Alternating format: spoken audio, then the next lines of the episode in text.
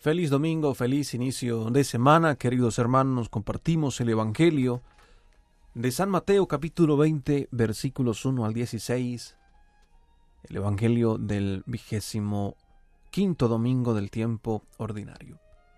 Que Dios nos ilumine con la gracia de su Santo Espíritu para comprender su palabra, para colocarla en práctica, para dar testimonio de ella en aquel tiempo dijo Jesús a sus discípulos esta parábola. El reino de los cielos se parece a un propietario que al amanecer salió a contratar jornaleros para su viña. Después de ajustarse con ellos en un denario por jornada, los mandó a la viña. Salió otra vez a media mañana, vio a otros que estaban en la plaza sin trabajo y les dijo, Vayan también ustedes a mi viña, y les pagaré lo debido. Ellos fueron. Salió de nuevo hacia el mediodía y a media tarde e hizo lo mismo. Salió al caer la tarde y encontró a otros parados y les dijo, ¿Cómo es que están aquí el día entero sin trabajar? Le respondieron, Nadie nos ha contratado. Él les dijo, Vayan también ustedes a mi viña. Cuando oscureció, el dueño dijo al capataz, Llama a los jornaleros y págales el jornal, empezando por los últimos y acabando por los primeros. Vinieron los del atardecer y recibieron un denario cada uno.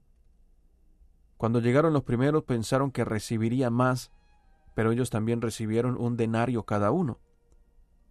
Al recibirlo se pusieron a protestar contra el amo. Estos últimos han trabajado solo una hora, y los has tratado igual que a nosotros que hemos aguantado el peso del día y el bochorno. Él replicó a uno de ellos, Amigo, no te hago ninguna injusticia. ¿No nos ajustamos a un denario? Toma lo tuyo y vete. Quiero darle a este último igual que a ti. ¿Es que no tengo libertad para hacer lo que quiera en mis asuntos? ¿O vas a tener tu envidia porque yo soy bueno?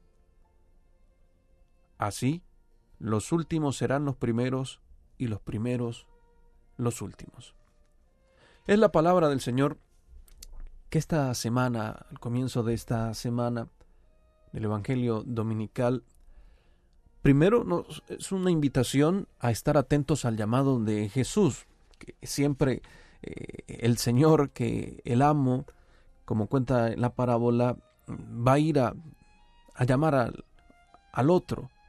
Viene Jesús a llamarnos a nosotros, también a cada uno por nuestro nombre, y es una llamada que estamos esperando, una llamada que estamos anhelando, es una vocación, podemos pensar en la vocación a la vida, en la vocación a la vida cristiana, ya llamados desde el bautismo, luego a una vocación particular, tal vez en el matrimonio, en la vida consagrada, en el ministerio sacerdotal, pero una llamada de Dios para vivir la gracia de su reino, para trabajar en su reino, para ser jornaleros y recibir el pago que Él considera justo para nosotros, que bien entendemos que es la salvación, que bien sabemos que es la gracia y la misericordia de Dios para todos sin excluir absolutamente a nadie. Una frase que escuchamos en los últimos eh, días y que repite el Papa Francisco para recordarnos ese todos, todos, todos. También en este Evangelio de San Mateo, capítulo 20, versículos 1 al 16, vemos cómo el Señor, a su estilo, llama a todos, todos, todos para recibir su gracia, su bendición, lo que quiere para cada uno de, de nosotros. Entonces, en primer lugar, estar atentos al llamado de Dios. Pero luego viene una respuesta si aceptamos ir o, no ir.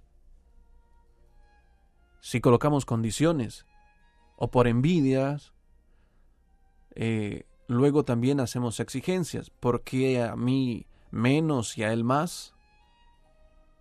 ¿Por qué yo hago esto y aquel no lo hace? El premio de la salvación, la gracia de Dios, de su misericordia, es un llamado del Señor al que debemos dar respuesta.